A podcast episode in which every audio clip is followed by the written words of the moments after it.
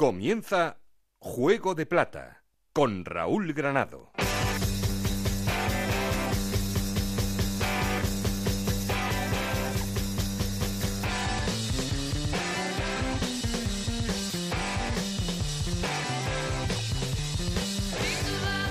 ¿Qué tal? Muy buenas, bienvenidos a Juego de Plata, el podcast de Onda Cero en el que os contamos todo lo que pasa en la liga en Segunda División.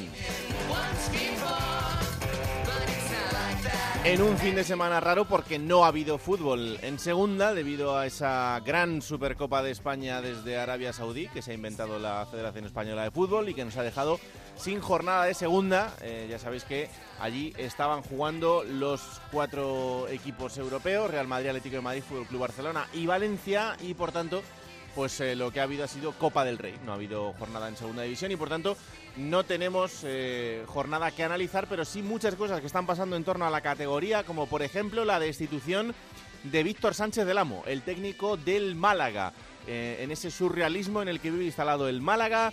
Después de la publicación de un vídeo de contenido sexual en el que Víctor Sánchez del Amo era el protagonista de ese vídeo y por el cual ha sido extorsionado, pues eh, la decisión del gran jeque ha sido despedirle. El Málaga despide a su entrenador, le sustituye Pellicer.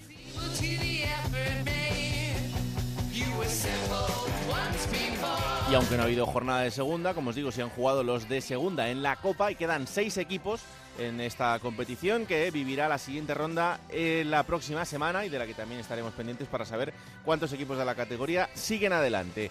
En fin, lo vamos a analizar todo como siempre, queremos seguir en contacto con vosotros y para eso tenemos un perfil de Twitter que es arroba juego de plata y un correo electrónico juego de plata.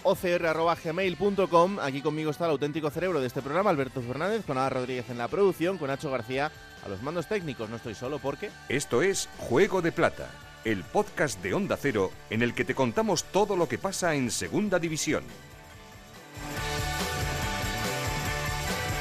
Hola Alberto Fernández, ¿qué tal? Muy buenas. Muy buenas, Raúl. Bueno, pues si te parece, arrancamos con el análisis y eso significa que vamos al laboratorio. Vamos allá.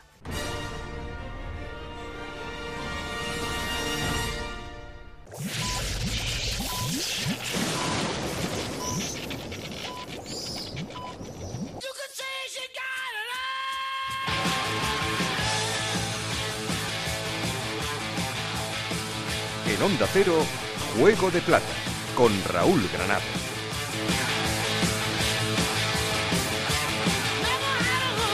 Y un placer tener por aquí a Enrique Martín Monreal. Hola, mister, ¿qué tal? Muy buenas.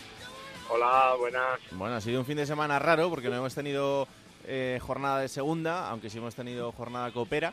Pero mm, ha arrancado ya la segunda vuelta. Yo creo que ya es tiempo para que podamos pensar un poco o intentar analizar un poco por dónde va a ir el, rumbo de todo esto.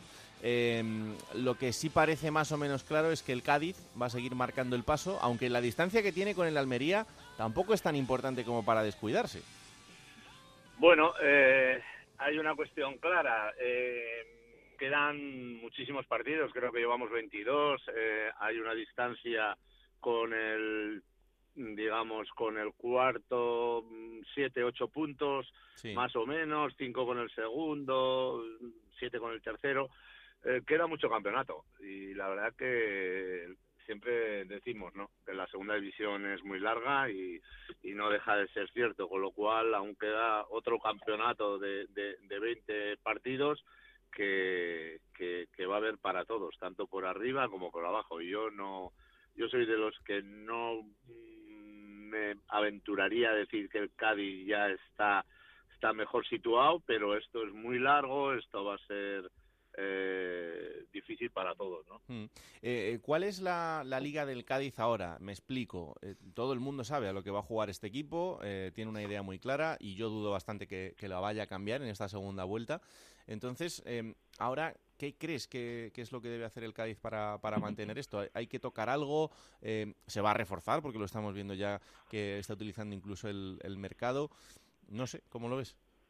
Hombre, eh, seguro que seguro que si ve alguna posibilidad de, de reforzar el equipo en algún puesto, seguro que, que, que lo va a hacer, pero básicamente yo creo que la línea que tienen es eh, la que Álvaro ha llevado prácticamente siempre y unas veces eh, con mejor eh, acierto que otras en función de, de, jugadores, ¿no?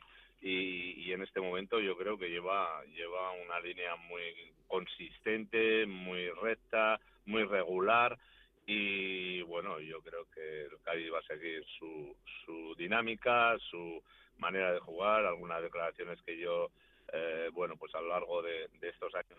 Entonces lo tienen muy claro eh, cómo es el equipo, cómo juega el equipo y, ahí está por méritos propios, está muy serio, está compacto. Mm. Será difícil, será difícil, pero hay mucho campeonato y ahí anda el Almería, el Zaragoza, el Huesca, el Puebla, joder, es que hasta hasta los 10 primeros eh, cualquiera puede puede liarla por ahí arriba, ¿no? Y por abajo pues pasa lo mismo. Claro.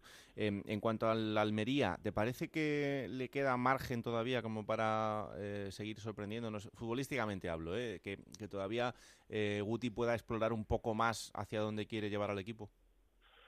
Sí, bueno, yo creo que además eh, este club, eh, por lo que han comentado, aún va a seguir insistiendo en fichajes y tal. Yo creo que ahora ha, colocado ahí una dupla adelante que, que va a ser, eh, yo creo que bastante determinante en esta segunda parte de la liga, con Núñez y con, ¿cómo es el otro chico que ahora no, que estaba en Alcorcón? Juan Muñoz. sí, Juan. Entonces, mm, me da la sensación que estos dos jugadores pueden ser un poco eh, los que marquen diferencias eh, en esta segunda parte de la liga, porque son dos tipos que, bueno, que tienen, que tienen gol, que mm, a mí me, gustan mucho. Y lo que voy viendo es que cada vez eh, van a más. Entonces ahí eh, tú sabes que, que, si tienes un jugador que te hace 15 goles, al final estás arriba si tienes dos, ya ni te cuento, ¿no? o sea que, pero sí, yo creo que la Almería también va a ser otro de los equipos que va a mantener ahí hasta última hora la posibilidad de del ascenso directo y el Zaragoza pues pues pues más de lo mismo si el amigo Luis sigue sigue materializando en la dinámica que va, porque creo que lleva 14 o 15 goles, pues si no tiene lesiones, eh, pues también es un jugador que, le puede dar muchísimos goles y que le hará estar también en la pelea por el ascenso directo. ha doblado Luis Enrique los goles que hizo el año pasado contigo en el Nastic. Ha doblado su cifra ya, ¿eh?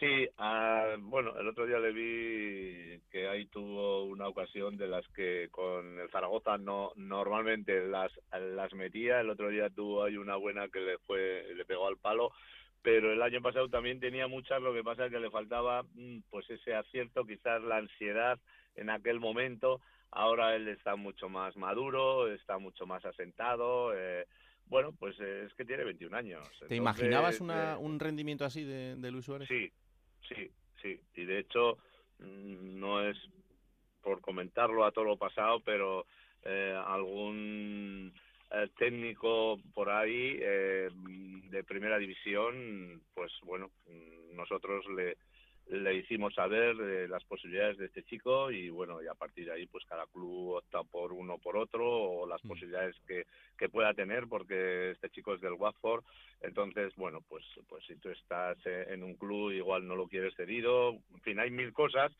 pero mm, sí que comentamos por, por relaciones que tenemos por ahí, mirar este chico nos parece muy interesante, echar el resto, qué tal, eh, porque antes o después, si os lo lleváis, se, se, va a comer a los que tengáis por delante. Y esa era nuestra, bueno, del cuerpo técnico de, de, que estábamos en el Nasti con Alfredo, Javi y yo, esa era nuestra opinión y entonces, y mi opinión es que antes o después yo creo que va a acabar en un equipo, en un equipo grande. Mm. Eso lo, vamos, yo lo tengo bastante claro que Madrid, Barcelona, eh, Atlético Madrid son equipos que mm, eh, a los cuales este chico puede acceder por futuro, por posibilidades presentes y porque tiene un margen de mejora eh, brutal, bajo mi punto de vista. Mm. Luego ya veremos dónde queda todo, pero pero es un chaval que tiene mucha, mucho, mucho hambre y, es un cielo. Entonces, eh, esto es lo que puedo decir de él.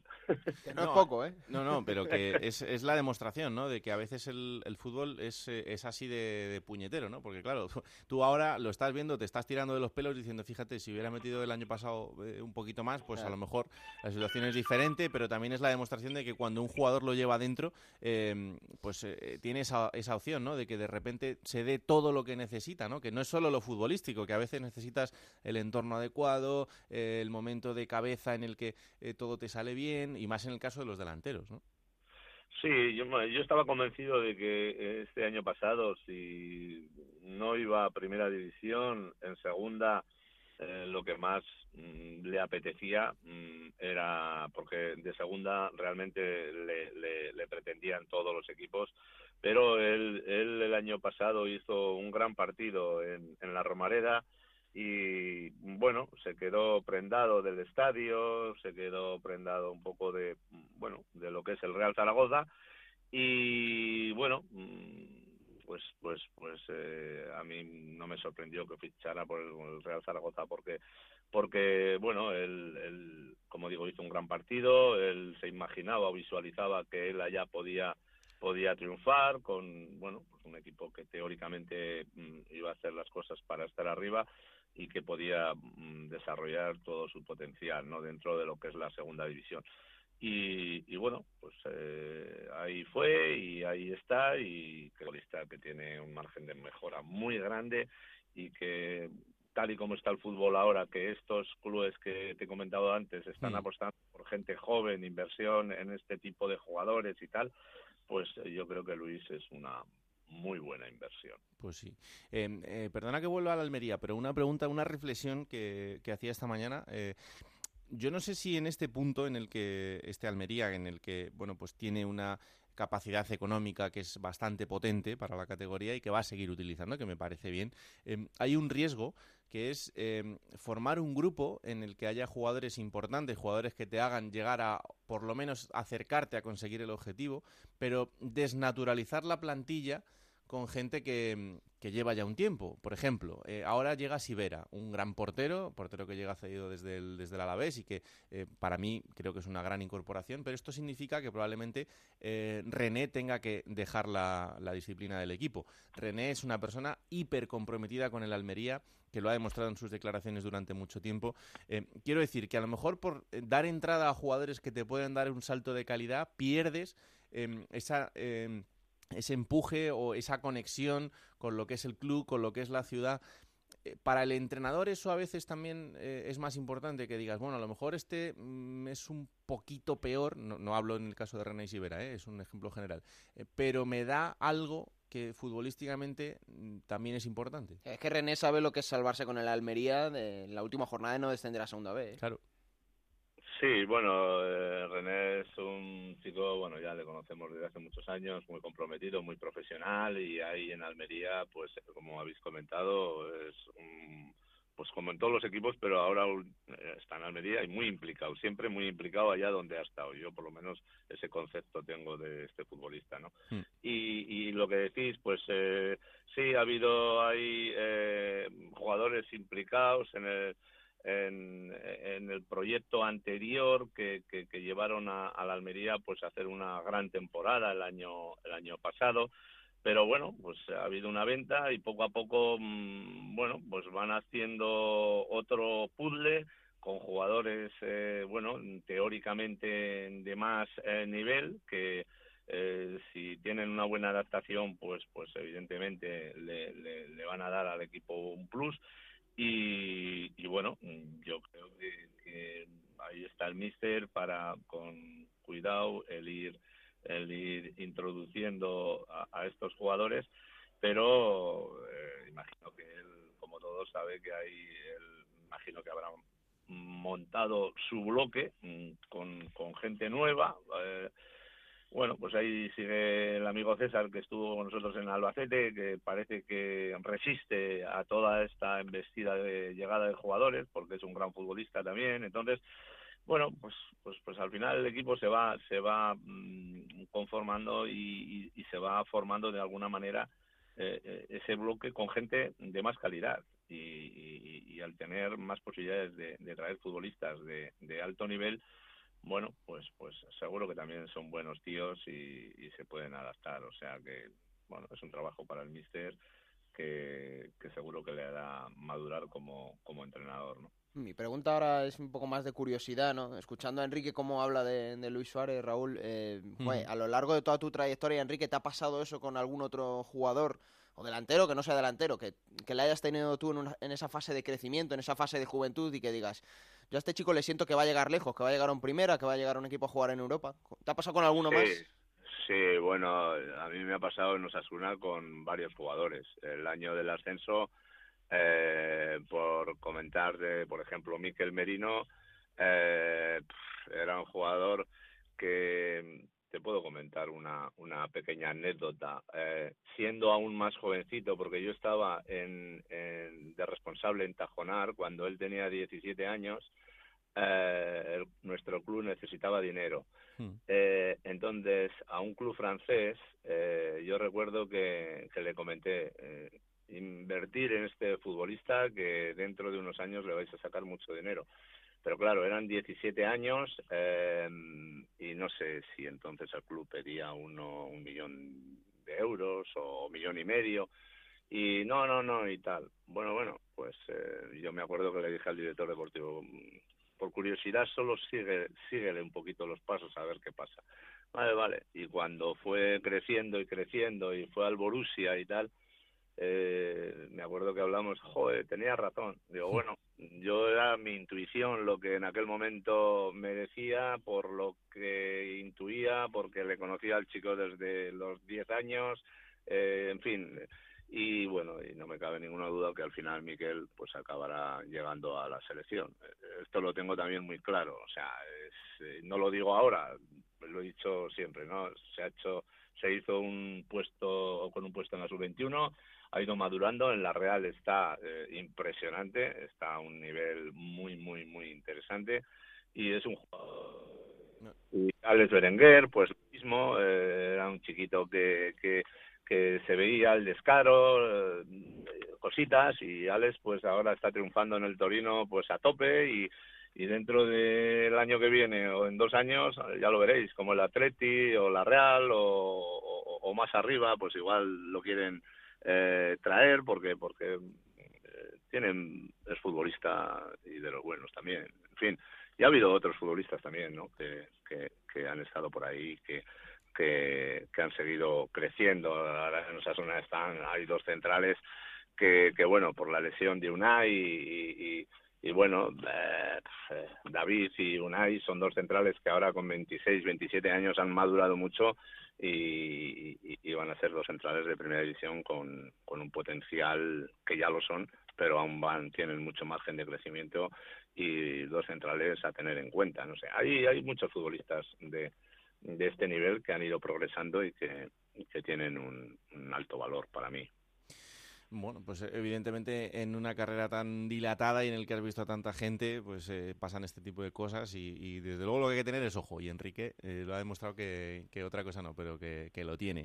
Sigo, de cerca a Otegui, desde que me lo dijiste, y, ahí le estoy viendo al chaval que poco a poco... Costando, le está costando un poquito, le está costando su manera de ser a veces, pero es un futbolista también con una calidad muy, muy, muy alta y y, bueno, eh, al final es que es un crío, si es que es un crío. Claro, eh, no sé, debutó con 16 años, eh, con los 17, entonces tienen 20, 21 años y parece que ya son viejos y, resulta que, están empezando, ¿no? Entonces, pues hay margen muy muy grande para, para su crecimiento y, y también es un jugador que mm, yo espero y deseo que bueno, ahora está en el Numancia, cedido por Osasuna, pero si le dan un poquito de, de, confianza y de continuidad, es un jugador para, para, para Osasuna en uno o dos años. O sea, es lo que me parece, pero bueno, luego ya sabéis que el fútbol tiene muchos caminos y hay circunstancias que a veces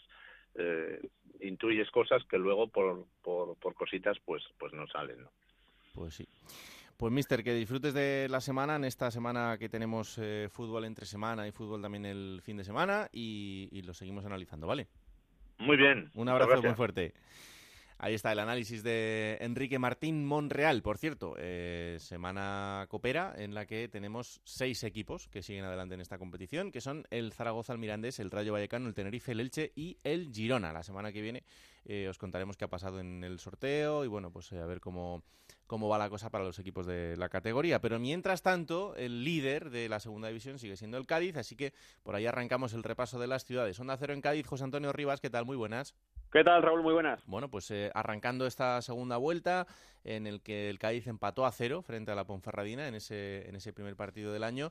Lo que tiene por delante ahora es enfrentarse al Mirandés. Vamos a ver eh, qué cara tiene el Cádiz eh, en este partido, porque si la Ponferradina de Bolo, ya hemos dicho en alguna ocasión, que es un equipo que tiene un mérito brutal y que está en, mitad de tabla, ahora mismo décimo instalado en la clasificación y juega muy bien, el Mirandés está un puesto por encima y el conjunto de Andón Iraola también es un equipo que se está demostrando muy complicado de ganar.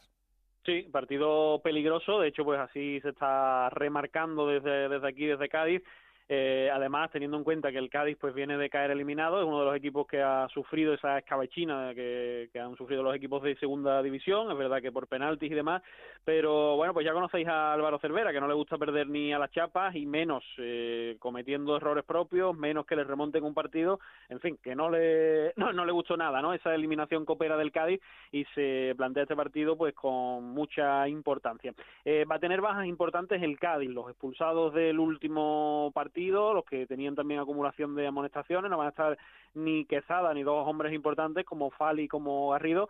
Además, Fali eh, se lesionaba en ese partido de Copa del Rey y estaba pendiente de evolución, pendiente de pruebas, porque, bueno, pues eh, si se confirman los peores pronósticos, puede estar alejado de los terrenos de juego varios, eh, varios meses o varias semanas baja importante en ese caso. Y bueno, pues por aquí también esperando el debut que se puede producir eh, mañana de Jorge Pombo, el eh, de momento único fichaje de este mercado invernal del Cádiz, y a la espera también de que pueda salir algún que otro futbolista y que de paso a otros que están ahí en la rampa de entrada, como es el caso, uno de los que más suena, Gaspar Panadero, procedente de, la Almería. Son esos pequeños retoques que tiene que hacer el, líder de cara a esta segunda vuelta.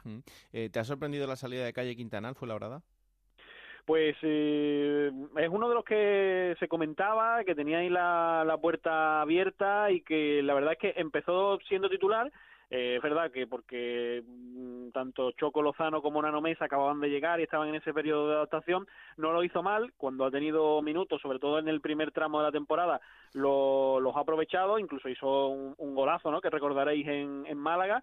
Eh, pero a partir de ahí y también con la aparición sobre todo de David Querol que ha ido ganando protagonismo, ha tenido más minutos y la verdad es que Querol ha respondido con goles y le ha ido como se suele decir, comiendo un poquito la tostada a Calle Quintana y finalmente pues ha sido el, elegido para, para, salir. Con la llegada de Bombo y teniendo en cuenta que el Cádiz pues eh, suele jugar en su sistema con un solo delantero, es verdad que había un poquito de, overbooking quizá en esa posición. En cualquier caso yo creo que es un jugador eh, aprovechable, que, que, le va a venir bien no tener eh, minutos y que bueno pues si regresa a Cádiz y puede, y puede venir mejorado y y habiendo crecido como futbolista, pues mejor. Bueno, pues eh, atentos estaremos también porque desde luego Cal Labrada yo creo que le puede venir muy bien en esta segunda vuelta un refuerzo como, como Calle Quintana. Hablamos, José, un abrazo. Un abrazo. Mm, bueno, vamos a seguir este repaso de ciudades. Eh, la verdad es que eh, la semana ha sido una vez más bastante turbulenta en, Málaga. Eh, empezaba hace unos días con la publicación de ese vídeo de contenido sexual, eh, vídeo eh, publicado sin el consentimiento de Víctor Sánchez del Amo, en el que él era el protagonista, eh, un vídeo en el que él portaba una camiseta de, eh, del Málaga, no una camiseta de jugar, sino una camiseta, sí, un polo del, con el escudo del, Málaga, sí, como bueno, pues todos los que llevan en, los cuerpos técnicos de, de los equipos. él había recibido una amenaza de extorsión por parte de un grupo organizado, antes de amenazándole que si no les pagaba la cantidad de 20.000 euros se publicaría ese, ese vídeo. Finalmente, él eh, no, no, accede a esa extorsión, lo que hace es denunciarlo ante la policía y ese vídeo se, se publica. A raíz de ahí, eh, la decisión del Málaga es primero apartarle de sus funciones y después comunicar el despido unilateral. Se intenta llegar a un acuerdo con Víctor Sánchez del Amo, pero evidentemente él no está de acuerdo en, ese despido y por tanto pues no, no hay acuerdo. Lo que hace el Málaga es despedirle unilateralmente y eh, buscar otro, otro entrenador. es bastante surrealista. Ya os contamos que unos días antes de que pasara todo esto del vídeo, eh, Víctor sale claramente como ha hecho durante, mm, bueno, yo creo que desde el principio de, esta temporada, y dice en sala de prensa que él se siente engañado, que a él le habían dicho una cosa y que se están produciéndose otras diferentes y que más allá eh, de que el equipo esté en una situación económica difícil, pues que cuando se debería estar pensando en cómo se refuerza o cómo se intenta hacer puesto que tiene 17 jugadores profesionales, lo que le están hablando es de todo lo contrario, de vender, porque en ese plan de viabilidad económica que tiene el Málaga, el Málaga necesita 5 millones de euros. Esos 5 millones de euros, eh, la solución no es que vendas a tus mejores jugadores en este mercado para ingresarlos, la solución es que el señor dueño del equipo haga una ampliación de capital y ponga esos 5 millones de euros como dueño del equipo que es. Pero Altani no está muy por la labor, eh, ni de eso ni de nada, porque no le importa nada, absolutamente el Málaga. Pero claro, el Málaga sigue siendo suyo, mientras un juez no diga lo contrario, porque ya sabéis que además de todo lo que pasa en el día a día, el equipo está inmerso en varios procesos judiciales, entre otras cosas, para intentar decidir de quién son las acciones de, Altani y si son suyas o no. Pero a día de hoy el club es suyo. El club no le importa nada, ni tiene ningún, eh, ninguna intención de mejorar nada. A él le importa eh, su día a día, sus tweets incendiarios y poco más. O sea, es que no eh, que todo el mundo tenga claro que este señor no va a aparecer por allí. Ahora ha puesto a, otro títere como Richard Sahin, el director general nuevo, este americano que bueno es, un hombre de confianza suyo, que del Málaga sabe eh, lo mismo que mi vecina del Quinto y ahí está el hombre pues haciendo lo que buenamente puede. Y en estas estamos. Eh, después de que un señor tan comprometido como Víctor Sánchez del Amo lleve al equipo a estar cinco jornadas sin perder eh, en estas últimas semanas, fuera del descenso, como os digo, con 17 jugadores profesionales haciendo malabares cada fin de semana, pues eh, despedido. y encima dicen que por motivos deportivos, que es que encima, claro, te tienes que reír porque dice, no, es que hemos decidido echarle por motivos deportivos y, y que queríais que estuviera en ascenso directo en fin. Isabel Sánchez, ¿qué tal? Muy buenas. Hola Raúl, ¿qué tal? Muy buenas tardes. Vaya odisea, ¿eh? vaya semana que, llevamos. Ayer me decía Isa que, claro, tiene para contar, digo, pues como una revista del corazón, ¿no? Tiene tantas cosas que contar que han pasado en el Málaga esta semana. Vamos a hacer a la vez el libro del Málaga y del Rayo, que yo creo que últimamente, en cuanto a sus realismos, eh, hay pocos sitios en los que nos ganen, pero, sí, sí, lo vamos a hacer a la vez.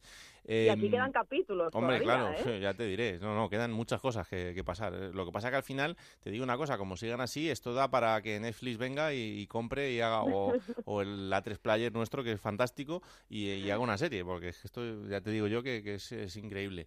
Em, a ver, a partir de ahora, ¿qué? De momento toma las riendas del equipo Sergio Pellicer, que, es un hombre de club y que, bueno, pues el hombre hará lo que pueda, ¿no? Pero, em, ¿esto hasta cuándo? En lo deportivo, como dice Sergio Pellicer, que era el entrenador del filial, ha sido el encargado de tomar las riendas del primer equipo. Hay que mencionar, ante la negativa de otros entrenadores, que han dicho, si me llama el Málaga, voy a decir que no. Es un hombre de club, como has mencionado, Sergio Pellicer. Lleva seis años aquí en Málaga, ha formado parte del cuerpo técnico. Pues mira, Gato Romero ha estado junto a él, también junto a Michel y junto a José González. Conoce bien el Málaga, conoce bien a jugadores como Adrián, Luis Hernández o Juan Car, que son pesos pesados de ese banquillo.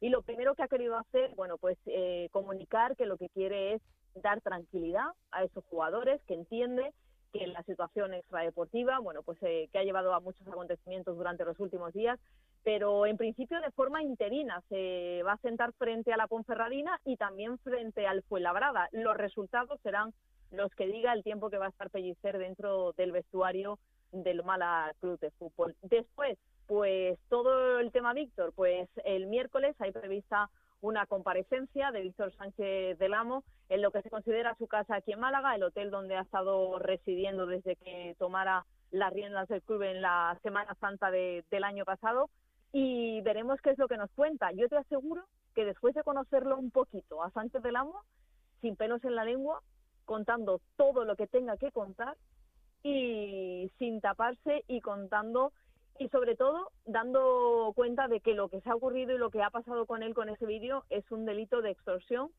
en el que se ha, incumplido su derecho a la intimidad. Por parte del club, pues el despido se acoge a unas causas disciplinarias conforme a una normativa aplicable.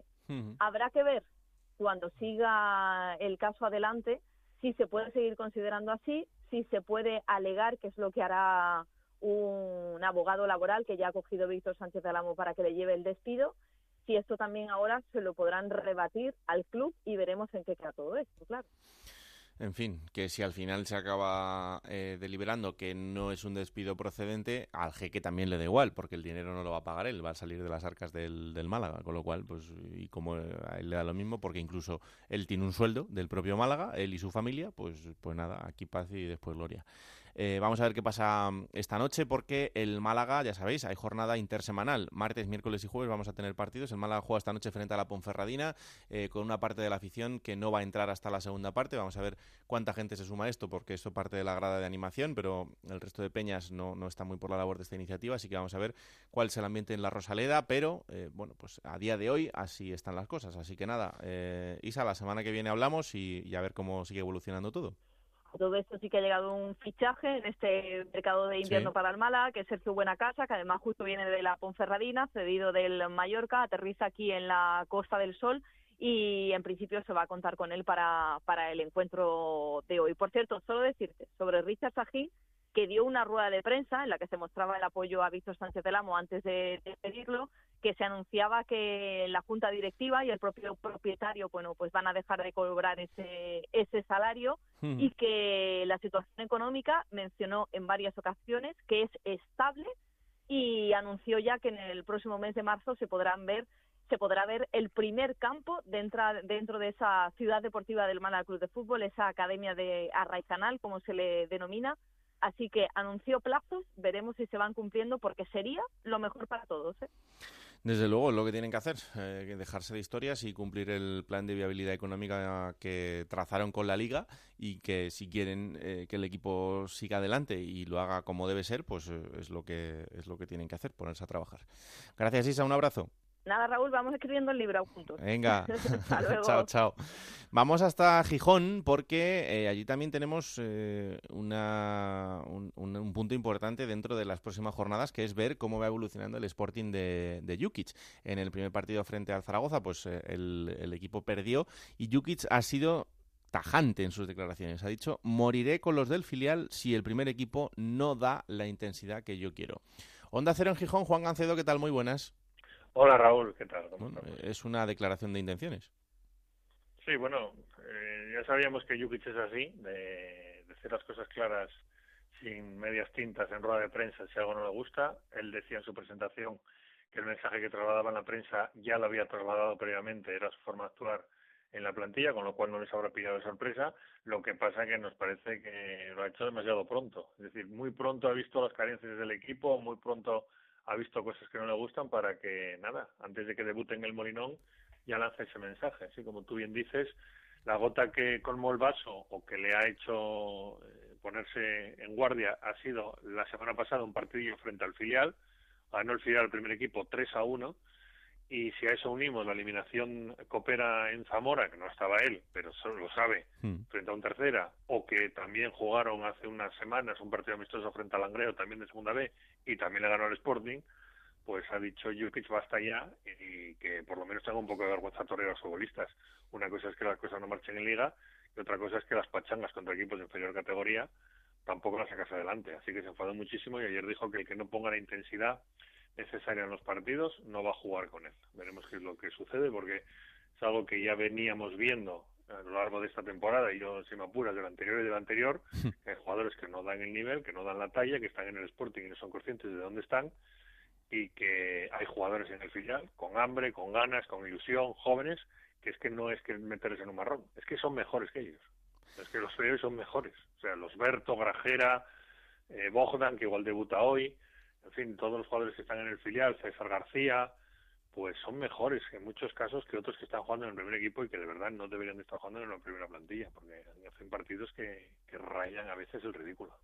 Em, claro, la, la gran pregunta de ahora es ¿tú crees que Jukic puede sacar futbolísticamente algo diferente de este equipo? ¿O todo lo que pase, pase también pues por esto, por la implicación, por la intensidad, por algo así? Pero en lo futbolístico, ¿tú ves algún, algún tipo de cambio? Si no tira de la gente del filial, no. Si no tira de los chicos jóvenes, la plantilla es la que es, da para lo que da, y más allá de que tengan más o menos ilusión con él y se pongan las pilas ah, un poco más, y él los corrija un poco, lo que es futbolísticamente hablando, la plantilla da para lo que da.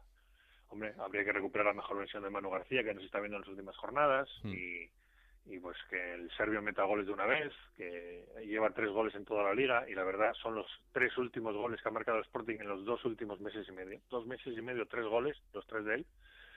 Y bueno, hay cosas que se pueden mejorar, que la defensa esté más eh, junta, que Mar Valiente regrese, que lleva un mes fuera y, aporte seriedad atrás, pero poco más. A partir de ahí, solo puede crecer si toma decisiones valientes. Las decisiones valientes pasan por, o bien en el mercado de invierno, le hacen fichajes en condiciones que no tiene pinta, o tira de la gente que está en el B y que llega con esa ilusión, con esas ganas. No se trata de poner a cinco o seis chavales del B, que además no puedes, salvo que ahora hagas un movimiento de fichas en el mercado de invierno, que les pongas fichas del primer equipo, puedes hacerlo eh, y entonces que ya puedes tirar alguno más de esos, pero pero si se trata de tirar un poco a veces de, esa gana, de esa ilusión, de, un partido atascado en casa que no que está plano, pues que estaba Berto, por ejemplo, que lleva 10 goles en el filial y lleva dos temporadas magníficas y que revoluciona el equipo. En cosas así. Yo creo que la temporada da para lo que da, ya lo hemos hablado muchas veces.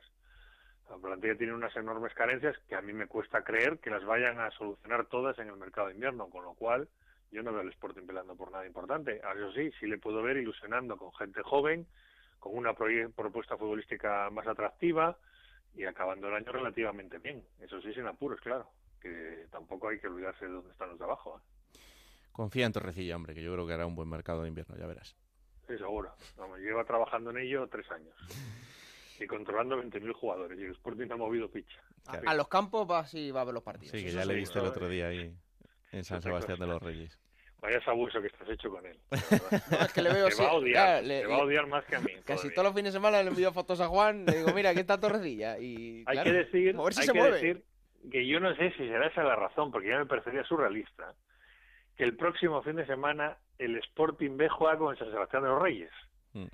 Bueno, quiero pensar que en pleno mes de enero, con el mercado futbolístico abierto y con la necesidad que tiene Sporting de refuerzos, quiero pensar que no iría a ver al San Sebastián de los Reyes para pasar el informe al entrenador del filial. Pero ya cualquier cosa, cualquier cosa puedo, puedo esperarme de él. Pero bueno. En fin. Bueno, eh, Sporting Elche también esta tarde para ver qué, qué, hace este Sporting de Gijón de Miroslav Djukic y la semana que viene pues lo analizaremos también con la visión de lo que pase el, el fin de semana. Gracias Juan, un abrazo. Un abrazo a los dos, chao. Chao, chao. Eh, vamos hasta Elche porque eh, en el Elche hay un jugador que se está destapando como un jugador importante, eh, no solo para Elche, sino también para la selección española sub-21, que es Gonzalo Villar, que está haciendo una grandísima actuación desde que arrancó esta temporada. Y esto está haciendo que empiecen a fijarse en él equipos importantes. Así que a ver qué pasa con el futuro de Gonzalo Villar. Y como siempre, la mejor información la tiene Monserrat Hernández. Hola, Monserrat, ¿qué tal? Muy buenas. ¿Qué tal? Muy buenas pues eh, atentos a lo que pase con, con Gonzalo, eh, sobre todo después de que nos hayamos enterado de que la Roma viene fuerte a por él. Sí, eh, saltaba la noticia a principios de semana. La Roma ha tanteado la posibilidad de contratar a Gonzalo Villar, un futbolista que, como bien comentabas, a sus 21 años, pues es uno de los jóvenes talentos del fútbol español.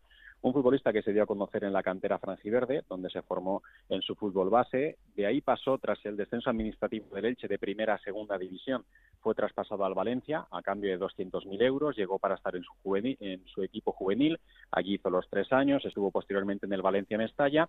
Y en un momento determinado hubo un problema con sus representantes que no aceptaron la propuesta de renovación que le había presentado el conjunto valencianista para continuar siendo jugador importante y referencia y de futuro en el Valencia. Entonces era Mateo Alemán el presidente y llegó un punto en el que se rompieron todas las negociaciones, problemas de, de representantes, de postura del club, quizá también del jugador y hasta Mateo Alemán pues llegó a ofrecer una rueda de prensa cargando contra el chaval y diciéndole que le retiraban la propuesta de renovación y que se podía marchar a cualquier otro equipo pero que en el Valencia no iba a tener futuro. Apareció entonces la pasada temporada del Elche, esta es su segunda campaña en el club, para firmarle. Jorge Cordero era el director deportivo del Elche. Cordero había sido jugador del Real Mallorca con Mateo Alemán como presidente, les mantiene muy buena relación. Y entonces el Elche pescó ahí un futbolista con la carta de libertad, pero digo todo esto hmm. porque esa situación fue la que provocó que tuviesen que compartir los derechos económicos.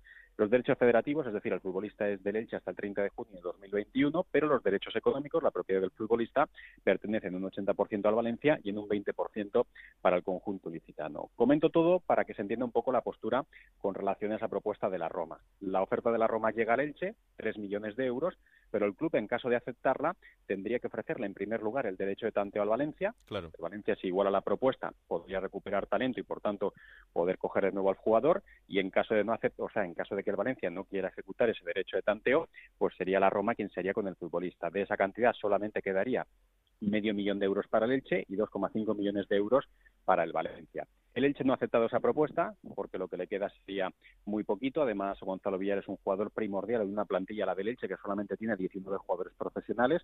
Por un lado se debilitaría y por otra parte habría que ver si el jugador que se encuentra pues iguala o mejora lo de Gonzalo Villar. Y por otro lado está que el Valencia pues tampoco ha movido ficha en cuanto a ese derecho de tanteo. Yo creo que internamente y de manera extraoficial ambos clubes ya están planeando qué hacer con Gonzalo Villar, que se puede revalorizar en los próximos Juegos de Tokio, que también tiene pendiente jugar el año que viene el europeo en categoría sub-21 y me parece la verdad una oferta bastante baja para un jugador que tiene una propuesta de 25 millones de euros. Ante esta situación, Gonzalo Villar va a terminar la temporada en el club, va a seguir continuando su progresión y a final de temporada es cuando puede que el jugador o regrese al Valencia o se marche a cualquier otro conjunto. Bueno, pues eh, ya veis que la operación no es sencilla, pero que la realidad a día de hoy es esta.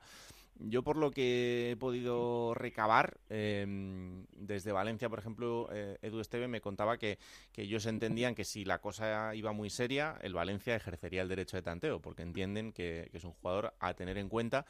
No sabemos si para el futuro más cercano de jugar en el primer equipo del Valencia, pero sí, pues oye, eh, por lo menos para eh, pues hacer una cosa parecida como la que hizo el Valencia con Manu Vallejo, con el Cádiz, pues poder ficharlo, dejarlo allí cedido y luego pues ver qué pasa con un chaval que, aparentemente pues tiene una, una pinta muy muy buena, ¿no? Eh, o si no, pues en un momento dado para hacer una posible venta eh, para otro equipo eh, de un cartel pues importante para, para el jugador, ¿no? Pero pero bueno, a día de hoy, pues así así está la situación. O sea que sí, es, una, es una pieza con, con muchísimas aristas. Fíjate que para el Valencia recuperar al jugador únicamente cuesta 600.000 euros, ¿no? El, mm. el, Valencia podría verlo también como un paso atrás pensando en que al jugador eh, dicho de alguna manera, le dio una patada porque estaba cabreado con él hace dos años, eh, había pagado al Elche 200.000 euros y ahora para recuperarlo tiene que pagar 600.000 euros. Pero bueno, al, final la situación es la que es y el chaval pues se ha metido en la sub-21, ya estuvo en la sub-19, en la sub-17 y en principio pues siendo internacional con la Rojita, jugando los juegos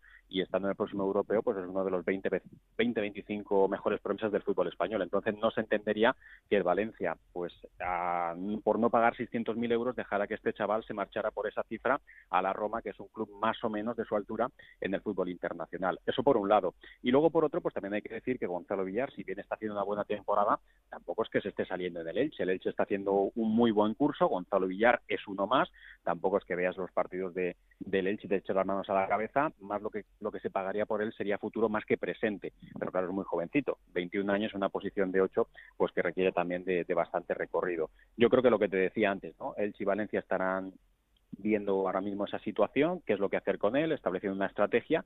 Y no hay que olvidar también, y con esto ya termino, que el Elche ahora mismo es propiedad de un representante de fama mundial, Cristian Bragarni. Por mm. tanto, el derecho de tanteo está a favor del Valencia, pero también a favor del Elche. El Elche en un momento determinado podría comprarle al Valencia el 80% del jugador y si se entiende que ese futbolista en el mercado tiene un precio superior a los 3 millones de euros, el Elche pagando 2,4 se lo quedaría al 100%, podría seguir dándole continuidad en el equipo, el chaval revalorizarse, disputar los juegos, disputar el europeo y en un futuro, pues en lugar de 3, valer 6. Y eso es lo que tendrá que decir también Cristian Bragarni, si está dispuesto a invertir en un chaval que ahora mismo está en su plantilla, pero que sus derechos económicos solamente los tiene un 20%. Bueno, pues ya veis que es una operación con muchas aristas, pero eh, de momento controlada. Ahí tenéis toda la información de cómo está el el, futuro de Gonzalo Villar, jugador al que también en poco tiempo igual podemos tener por aquí y hablar un ratito con él. Monserrate, un abrazo y un placer como siempre. ¿eh?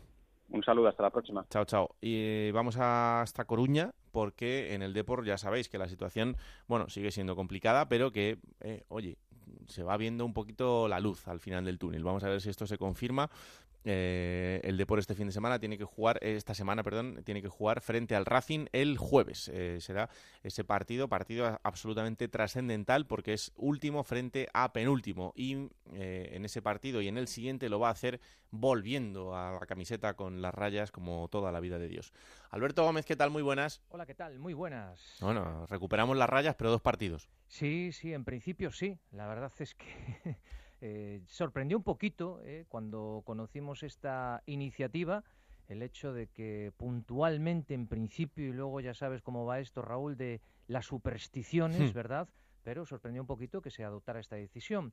Vamos a ver, Raúl, todo eh, va enfocado y depende de que este martes tendremos nuevo Consejo de Administración del Deportivo, ¿de acuerdo? tenemos una asamblea en la que, en principio, en el momento en el que estamos hablando, la única candidatura que se va a presentar es la de Fernando Vidal. Salvo sorpresas de última hora, Fernando Vidal, con su equipo, será el que capitanee la nave del Deportivo eh, durante los próximos cinco años. A partir de ahí, pues sí, ya dentro de esta interinidad que hemos vivido en el último mes, pues eh, ya se han ido tomando algunas medidas.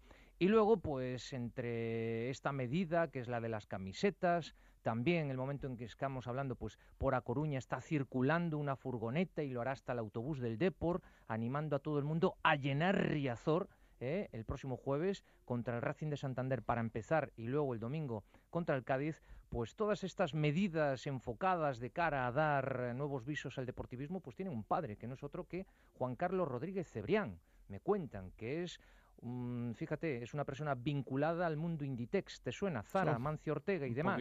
Bueno, pues Juan Carlos Rodríguez Cebrián, que es el que abrió la puerta de la sala noble, la planta noble de Abanca, para que Juan Carlos Escotet, su presidente, diera la bendición a esta candidatura y por lo tanto, pues si nada sucede, extraño será la que presida el Deportivo. Ya te digo, eh, entradas a 5 euros fue la primera medida, se vendieron todas, las del domingo contra el Cádiz y después también contra el partido contra el Racing de Santander aunque sea el jueves a las 7 de la tarde, la medida de las camisetas, que de momento es provisional, pero como vaya bien, te digo yo, aunque el convenio para esta temporada con la firma que viste al Deportivo iba, por otro lado, pues se va a mantener porque estas camisetas, bueno, no gustaron mucho al principio, hmm. luego en la asamblea del mes de diciembre pues hubo eh, críticas de algún accionista y ahora pues se vuelve a las verticales y ya digo, lo siguiente va a ser eh, petando fuerte el autobús, zumbando, animando a toda Coruña, eh, los que puedan y las que puedan, que vayan a Riazor a animar al Deportivo, porque precisamente ahí hay esos partidos eh, fundamentales en casa ahora. Y a esto añádele que, bueno, pues mm, aquí dentro de este antes y este después, una vez, porque así lo recogen los estatutos del club, Raúl, que la Asamblea ratifique a la nueva, al nuevo consejo con Fernando Vidal al frente, se irán desatascando pues muchas operaciones. Ya habrá en cash ese dinero que proporciona en el crédito participativo a banca, recordemos, lo presentaba la semana pasada su presidente Juan Carlos Cotet con Fernando Vidal, esos 5 millones de euros de los que se habla, eh, que dos van al tope salarial. Se han ido haciendo operaciones eh, pero bueno, eh, yo creo que una vez que esté la firma disponible de Fernando Vidal, se acelerarán, porque lo último que hemos conocido es la llegada de Sabín Merino al Deportivo desde el Alavés para reforzar la delantera. Antes ya había llegado Cholac, pero no sé por qué, la verdad, el transfer no llegó para jugar el partido de Copa, ¿eh, Raúl, contra Unionistas. Hmm. Yo lo digo de broma y de retranca, que nunca la perdamos. Si lo hubieran mandado por los Reyes Magos de Oriente, hubiera llegado antes, ¿verdad? Eso ¿Eh? seguro. Lo, podían haber traído. No tengo ninguna y, duda. Y, bueno, no pudo jugar Chola que el partido de Copa. Y habrá muchos más movimientos porque aquí estamos en una operación renove total. Es decir, saldrán jugadores y llegarán otros. En rampa de salida, Longo, Cristian Santos, Beto da Silva. Beto da Silva, además, con el condicionante de que tiene pasaporte extracomunitario porque se quiere recuperar a Borges, que hay que negociar ahí con él.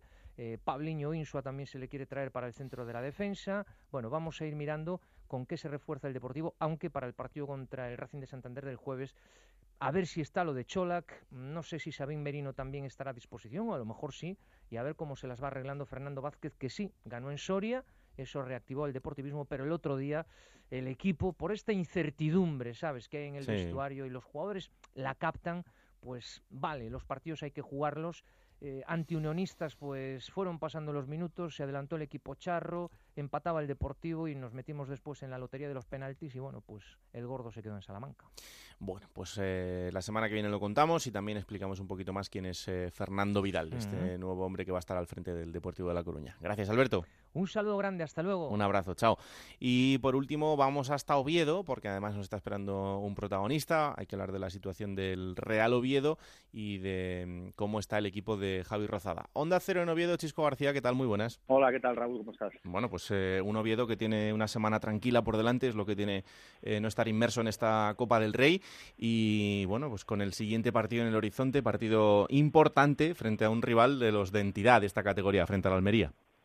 Pues sí, pero bueno, hablar de semana tranquila en el Oviedo ya sabes que es complicado y mucho menos en un año como este, donde bueno, pues la situación deportiva es la que es, que es verdad que sigue fuera de los puestos de descenso, pero bueno, que se le vuelva a empinar el calendario, porque a la visita a la Almería le seguirá recibir al Huesca, le tocará ir a Girona, tendrá partido con el Rayo, es decir, que la cosa se va a poner dura Así que poca tranquilidad la que, la que va a tener el Oviedo en, las próximas semanas. Bueno, vamos a ir poco a poco. Vamos a empezar saludando a uno de eh, los grandes jugadores que tiene esa plantilla, que está siendo, desde luego, una de las grandes noticias durante todo el año, que nosotros que Alfredo Ortuño.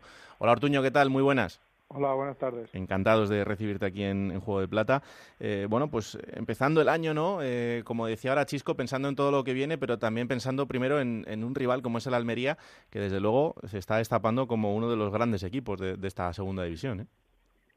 Sí, la verdad que el Almería, pues después de que después de la venta que sufrió en verano, pues se reforzaron muy bien, hicieron una plantilla pues con un presupuesto pues que no es de esta categoría casi y bueno, la verdad que un rival a batir y que está haciendo las cosas muy bien, que no lo pondrá allí muy difícil y bueno, nosotros tenemos que ir partido a partido pensando en ir sumando todo lo que podamos para alejarnos lo antes posible de, ahí abajo. Hmm, eh, a estas alturas ya da igual el rival, ¿no? Aquí eh, incluso eh, con rivales que se presuponen de, otra entidad, como es el caso del Almería en este momento, quizá esos partidos tienen una motivación extra. Sí, la verdad que, hombre, pues al final los puntos valen igual, ganarle a la Almería o, al, último, pero pero bueno, pues para coger sensaciones, para demostrarnos a nosotros mismos que, podemos competir en todos los sitios, creo que creo que es un partido importante y bonito para la plantilla y bueno, eh, yo en esta categoría he aprendido que cuando pita el árbitro el principio del partido, pues la clasificación importa poco y pueden pasar hmm. muchísimas cosas. He visto al último ganar al primero, así que bueno, esperemos que, podamos dar la sorpresa nosotros. Pues sí, desde luego que sí. Em, estoy leyendo titulares eh, y noticias de, compañeros que dicen, esperemos que el 2020 le traiga al Oviedo eh, un año diferente. Yo creo que el Oviedo ya terminó 2019 de una manera diferente. Em, puede ser que no sea eh, sumando de tres en tres, pero yo en los últimos partidos sí os he visto dando un paso hacia adelante. No sé si vosotros también lo notáis. Sí, bueno, si comparas al el, mes de diciembre que ha hecho el equipo con el con el mes de septiembre, por ejemplo, creo que hay una, una gran diferencia, eh, aparte de que, de que hemos sumado puntos, eh, el, equipo, la, la, manera de jugar, lo que transmite, se, se ve que el equipo juega como, como un equipo, que nos ayudamos todos, que vamos todos con una idea a por los tres puntos. Al principio de temporada, pues parece que un poco salíamos sin idea, que íbamos cada uno por nuestra cuenta y bueno, así es muy difícil y bueno espero que, pues estas sensaciones pues se puedan mejorar y se traduzcan en puntos que, así es muchísimo más fácil mejorar y corregir los errores mm. eh, puede ser también que eh, ahora ya eh, de una manera más clara asumáis que todo se empieza a construir desde el bloque, ¿no? Eh, un poco lo, que tú estás reflexionando ahora, ¿no? El que, eh, que sí, que a veces eh, hay que ir a por el partido y eso es muy evidente. Al míster le gusta que en ciertos momentos del partido eso sea así, pero que no significa ser un equipo defensivo, pero que, que, hay que construirlo desde la homogeneidad de todo, ¿no? Sí, esta categoría es una categoría que penaliza mucho a los equipos que no tienen orden táctico, que, que, cometen errores graves y bueno, nosotros creo que la primera fase de la temporada creo que teníamos las dos cosas, no teníamos un, un orden táctico suficiente y bueno, creo que cometíamos errores pues que nos penalizaban todos los partidos. Creo que hemos corregido esas cosas, estamos mejorando tácticamente partido a partido y como te digo, pues todos estamos esperando pues tener esa, esa pequeña fortuna que siempre hace falta en, en el fútbol para que podamos sumar un par de partidos de tres y, y que nos podamos alejar de ahí abajo. Mm. Eh, y en esta situación vuestra, una semana así sin, sin competición, eh, ¿viene bien para seguir reforzando todo el trabajo o estáis ahí ya como, como gatos enjaulados que lo que queréis es competir y sumar de tres en tres cuanto antes? Bueno, yo creo que a todo lo que nos gusta es competir, pero bueno, el calendario se ha dado así. Ahora tendremos dos partidos en cuatro días y, y bueno, yo creo que esperemos que nos haya venido bien esta semana. Cuando pasen estos dos partidos te diré si nos ha venido bien o mal. Oye, el, el Badalona, que es el que os ha pegado a vosotros de la Copa, no lo está haciendo nada mal, ¿eh? que fíjate, luego también ha eliminado a otro equipazo como el, como el Getafe. O sea, que, que es que ya eh, a veces lo, lo decimos y, y, es cierto, ¿no? La, la igualdad se está volviendo increíblemente máxima entre cualquier equipo de cualquier categoría. Sí, eh, aquí, como te he dicho al principio, al final a, a partido único es como por ejemplo vamos nosotros a jugar a Almería, que sí que hay tres puntos en juego, pero al final es un partido, no dejan de ser 90 minutos y, y pueden pasar cualquier cosa. Tenemos el ejemplo del, del Badalona, que ha eliminado a dos equipos de categoría superior, incluso a un equipo de, de Europa, creo que nadie hubiésemos apostado porque Badalona lo consiguiera, pero mira, eh, esto es lo bonito del fútbol. Mm. Eh, ¿Al míster cómo le ves, eh, Alfredo? Porque eh, incluso durante muchas semanas se, se ha visto eh, discutido su puesto, en fin, lo que, lo que acaba pasando siempre, pero em, es un hombre de la casa, es un hombre joven, no sé, ¿cómo, ¿cómo le veis vosotros en el vestuario? Bueno, yo lo veo bien, la verdad que lo veo tranquilo, ilusionado con, con el trabajo, con sacar puntos adelante y bueno, él cuando vino el equipo tenía un déficit, un déficit muy grande de, de puntos, estábamos muy hundidos en la tabla, no hay, no hay que olvidarse de eso, que de las diez primeras jornadas creo que hicimos un punto o dos, mm. y eso pues te hace casi que ir gran parte de la temporada a remolque, tienes que enganchar bastantes partidos de sumar de tres, de no perder, para poder volver a engancharte en la pelea, y bueno, eh, como te he dicho antes, estamos todos ahí trabajando día a día, esperando a que a que podamos tener pues ese partido o esa, esa racha de dos, tres partidos que enganche dos victorias y un empate o tres victorias, que porque no podría ser, y que podamos tener pues esa pequeña ilusión de, de poder engancharnos en algún momento a la parte noble de la tabla. Uh -huh. en, en, lo personal, eh, ¿qué te está sorprendiendo de, de Oviedo? Ya no solo de, del club, sino de, la ciudad, de su gente, de, de lo que estás viviendo allí. Bueno, pues la verdad que aquí me sorprende que en una ciudad todo el mundo sea del Oviedo, todo el mundo conozca a los jugadores, conozca cómo está la situación del equipo. Eh, creo que se habla todo, a todas horas al, supermercado, a las cafeterías a las que vayas, pues todo el mundo está pendiente del equipo, lo viven mucho, lo sienten mucho y bueno, espero que, que podamos darle pues esa tranquilidad que, que, se merecen y por qué no ilusionarlos. Mm. Eh, ya has vivido un derby, eh, lo de los derbis asturianos, eh, ¿era como te lo imaginabas o, o ha superado tus expectativas? Bueno, la verdad que me habían hablado que era pues espectacular y bueno, la verdad que no no me engañaron y, y creo que fue pues la, no fue un partido bonito para los aficionados, pero el ambiente fue fue espectacular. También hay que entender pues que la situación a la que llegamos los dos equipos a, sí. ese partido pues era un poco de los dos con mucho miedo, nadie quería perder, nadie quería fallar y bueno, eso quitó un poco de, de espectáculo. Espero que que en la segunda vuelta pues podamos ir nosotros al Molinón con la situación de, de, ir a por el partido, de no tener nada que perder y, y que podamos darle una alegría a nuestra afición. Hmm. Oye, una cosa que, también estoy viendo que, te preguntan mucho por el tema de los goles, ¿no? El, tema de las rachas de los delanteros. Tu racha de inicio de liga fue eh, absolutamente increíble porque eh, hiciste siete goles en, ocho partidos, ahora llevas diez, pero eh, también te leía que, y es verdad, ¿no? Que, que, tú reivindicabas diciendo, bueno, sí, es verdad que ahora a lo mejor no estoy haciendo esa cantidad de goles, pero hago otro tipo de cosas que son igualmente importantes o más, y además en todos los partidos tengo alguna. Eso me deja tranquilo. Esa es la tranquilidad del delantero, ¿no? El, saber que está generando y que en algún momento van a volver a entrar. Sí, el, el, a principio de temporada, pues, como tú has dicho, tenía una o dos por partido y iban dentro, no iban dentro, no, no hay otra no hay otra expresión. Ahora pues, pues se me van por poco por fuera. Hmm. A mí pues pues todos los entrenadores que, que he tenido quieren entrenadores que eh, jugadores que, que tengan ocasiones, que creen peligro y como te he dicho, yo me, me empezaré a preocupar el día que pase un partido o dos y, y no, no vea la portería, no sepa dónde está y, y no, no tenga ni la opción ni siquiera de, de crear peligro. Al final esto es un poco un juego de, de probabilidad. Si tienes 10 ocasiones, pues puedes hacer dos o tres que las haga gol o cuatro eh, cuando estás en, en, ese momento de gracia, pero el problema es cuando no las tienes. Hmm, desde luego que sí. Eh, ¿A Estuani se le puede alcanzar o este ya es eh, directamente de, otra categoría? No, sí, te, digo lo mismo de que te digo lo mismo de los equipos que de los goleadores, por supuesto que, se le puede alcanzar. Hmm. Le dejo la última, Chisco. Pues eh, eh, Raúl, lo único, porque han hecho un firme propósito, yo creo, dentro del vestuario, todos los que lo componen, con Javi Rozada al frente, hmm. y ese es el de olvidar la primera vuelta, es decir, el Oviedo va a afrontar lo que queda como si fuera una temporada nueva, olvidándose de todos los problemas, y yo creo que si son capaces de trasladar eso también al aficionado, al final yo creo que se puede vivir una segunda vuelta un poco más tranquila, que yo creo que además, eh, Alfredo, bueno, no sé, a lo mejor me corrige, pero que necesitáis también esa tranquilidad de entorno que no ha habido en esta primera vuelta.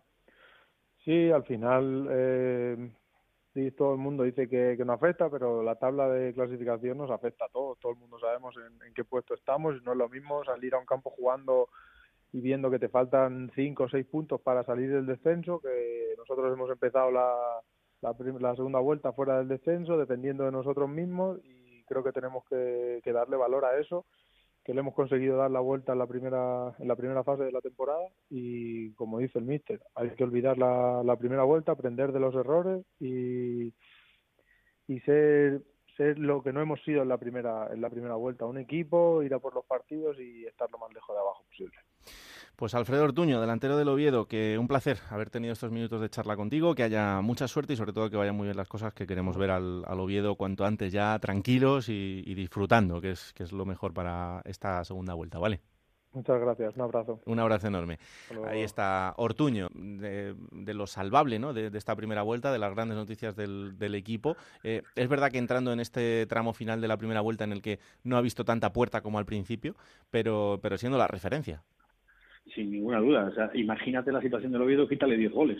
Hombre, claro. Mm, vale más no, vale más no pensarlo, ¿no? Eh, y sobre todo lo que él, lo que él decía, es, verdad que en todos los partidos tiene opción de rematar y es verdad que, que es un jugador que, que sujeta muchísimo, que incomoda muchísimo a los contrarios y sobre todo que infunde respeto por eso, porque bueno, pues oye, es verdad que ahora ha bajado el porcentaje de acierto, pero 10 goles en una vuelta en, segunda división A bueno, pues yo creo que son unas cifras más que más que aprovechables, más que interesantes, y yo estoy convencido de que Ortuño todavía va a hacer muchos goles de aquí al final de, de la temporada y esperemos, pues como ellos dicen, que tengan una segunda vuelta bueno, pues si sirve, si, si sirviese con los guarismos, con las cifras de la primera para salvarse, yo creo que lo firmaría ahora mismo cualquier obviedista, pero bueno, a poder ser que la mejore. Hmm, desde luego que sí. Eh, esto de la Copa a veces se ve de, una manera un poco negativa, que te eliminen así, eh, un equipo de menor categoría, muy al principio, pero eh, también te digo que para situaciones complicadas o al menos todavía por resolver como tiene el Oviedo, igual no es tan malo, ¿no? El poder centrarte en la liga y, olvidarte de otro tipo de distracciones.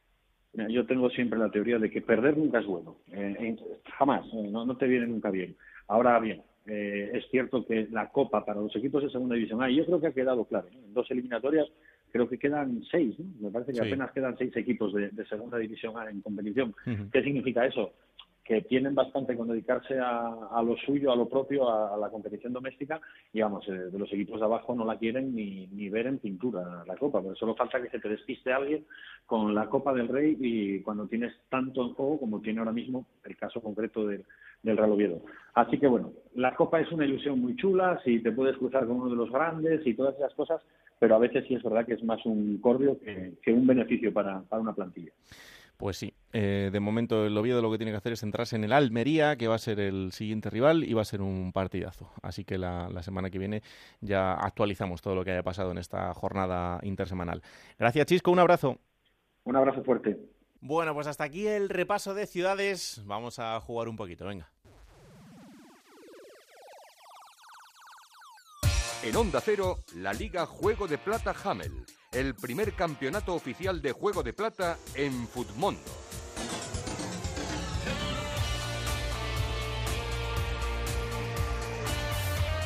Bueno, ha empezado la segunda vuelta. Eh, yo creo que como no hemos tenido jornada este fin de semana. Vamos a hacerlo un poco distinto, Vamos a tener dos, ¿eh? Cuidado la semana que viene que tendremos dos. Sí, sí, vamos a hacerlo un poco a modo de previa. Sí. ¿eh? Para, bueno, pues dar eh, indicios a la gente de que se apunte a esta liga, para la segunda vuelta en Futmundo, la Liga Juego de Plata, segunda Liga Juego de Plata, segunda edición con los amigos de Hummel y animar a la gente, bueno, darle motivos para que en esta segunda vuelta también se meta porque hay premios mensuales, que no solo hay un premio Claro. final. Y por ejemplo, yo para esta jornada que va a abrir, bueno, que ya es la segunda que abre la segunda vuelta, mi equipo y el Rivas en la portería, portero del Fuenlabrada. Tres defensas. A ver, Babín del Sporting, Sí. Pulido del Huesca, Sí. Juan Mamarrero del Fuenla, muy bien. que son tres de los cuatro con más puntuación, o sea que no está nada mal. No. Centro del campo, cuatro jugadores. Pedri, que, ojo, le fiché a principio de temporada Ojo, ¿eh? y cuesta una quinta parte de, lo que, de de- lo que vale ahora mismo. Entonces, ha hecho ahí, tuve ahí buen ojo y Pedri me salió muy baratito. Sí. Alex Fernández del Cádiz, Isi Palazón de la Ponferradina y Yoda. Estos dos últimos, como tiran los penaltis, pues si me Eh, cae penalti, pues... ahí arañando puntitos. Claro. Tres delanteros, Luis Suárez del Zaragoza, Hugo Fraile del Fuenlabrada y Estuani del Girona. Eh, no está nada mal. No, no, no, no, no pinta nada mal. Yo tengo que hacer algún cambio porque hay alguno que no me está rindiendo bien. Eh, yo tengo un 3-5-2 como alineación. Centro del campo Eh, en, en la, sí, en la portería Dani Jiménez. Eh, defensas. ¿Cuál de ellos? Dani Jiménez del Deportivo de La Ah, Coruña. vale. Defensas Fali del Cádiz, Juan Cruz del Elche y Sabeljic del Rayo Vallecano. Bien. Centro del campo Gonzalo Verdú del Elche, Eugeni del Huesca, Javi Fuego del Sporting, Manu García del Sporting Bien. y Adrián Barba del Rayo. Y en la delantera Estuani y Andrés Martín del Rayo. No, repetimos en uno solo, en Estuani. Sí. Bueno, para que veráis la variedad, ¿no? Que es que hay tantos jugadores en los que se pueden hacer buenos equipos. Voy a mover el árbol. Aprovechando que estamos ahora en mercado de fichajes, yo voy a darle una vuelta. Bueno, de cara al fin de semana yo seguro que No, no, cambiaré algo soy- también soy porque... implacable y esto pues no puede ser. Eh, Estoy haciendo unas jornadas de unos puntos bajísimos. Para que escuche la gente que se puede hacer ellos también un equipazo, participar, que tengan puntuación al final de cada jornada. Y esto es solo en esta segunda Liga Juego de Plata con los amigos de Fútbol. Claro que sí, a jugar. ¿Quién te ha dicho que no puedes jugar a ser entrenador de la Liga 1-2-3? Con Juego de Plata, Futmundo y Hamel tienes la oportunidad. No pierdas más tiempo. Únete a la Liga Juego de Plata Hamel y juega con nosotros.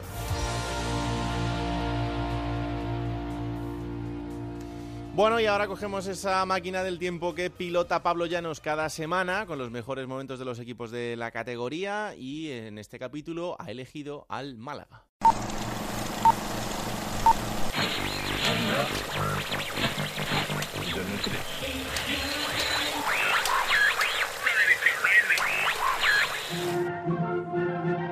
13 de marzo del año 2013, la actualidad mundial pasa por la elección de un argentino como Papa. Jorge Mario Bergoglio ha sido elegido en el segundo día de votación y a partir de ahora llevará el nombre de Francisco. Mientras tanto, en España, el escándalo de las preferentes en Bankia centra toda la atención. Por su parte, el ministro de Guindos rechaza destituir al sustituto de rato en la entidad bancaria. Además, Will.i.am y Britney Spears son número uno en todas las listas musicales con su Scream and Shout y sin embargo, aunque puede parecer que todo lo que pueda pasar en un miércoles 13 de marzo ya está contado, en una ciudad al sur de España tienen otra impresión. En Málaga la situación es bastante distinta.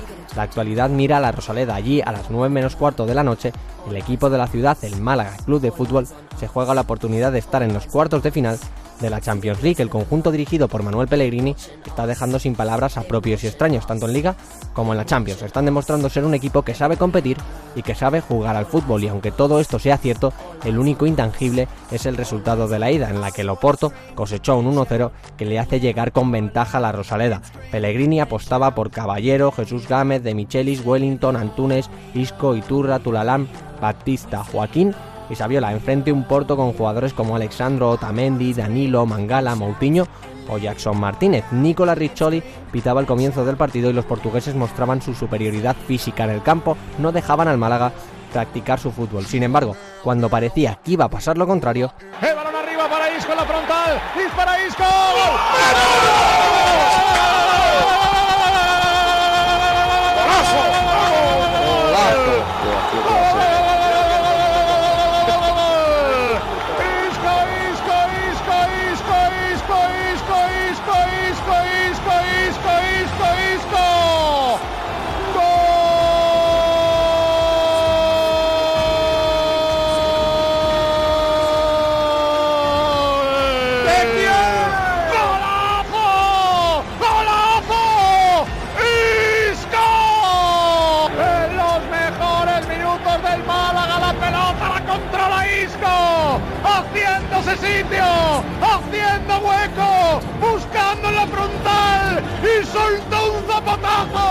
¡Mamma mía, qué zapatazo de Isco! Con la derecha, voló la pelota buscando la escuadra. Sacó el brazo Elton, pero no podía llegar. El balón cayó muerto en el ángulo, en la escuadra, en el segundo palo y se fue al fondo de la portería. El partido llegaba al descanso y la eliminatoria estaba igualada. Al poco de reanudarse el encuentro, el Málaga se encontraba con viento de cara después de que expulsaran a Defur. En el minuto 74, Pellegrini introducía un cambio que cambiaría la eliminatoria.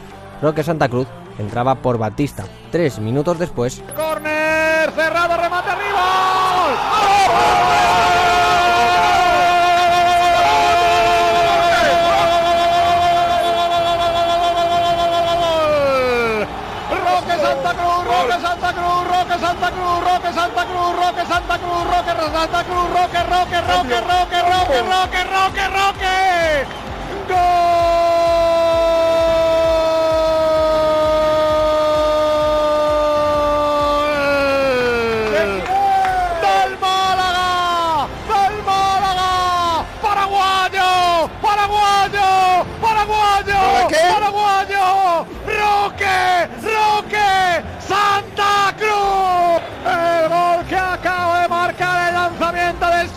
bota.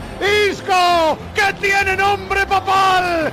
Isco va a ser San Francisco. La colocó arriba y voló el paraguayo. Voló Roque Santa Cruz. De cabeza Roque Santa Cruz. La enganchó y la puso a dormir. Con el hombro. Marcó Roque Santa Cruz, me da igual con el hombro que con la cabeza. Todo vale porque había que marcar y marcó.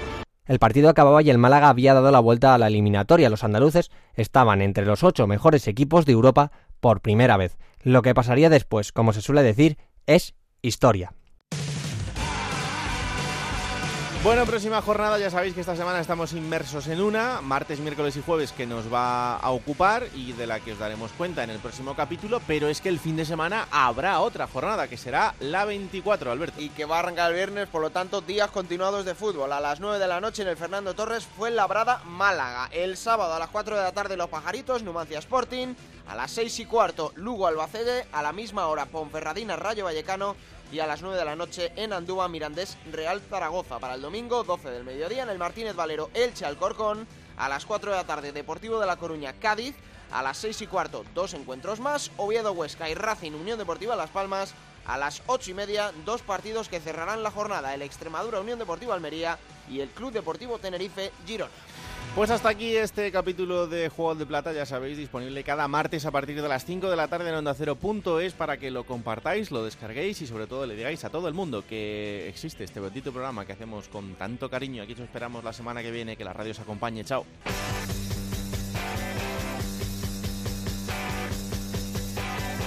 Raúl Granado, Alberto Fernández, Ana Rodríguez. Juego de Plata.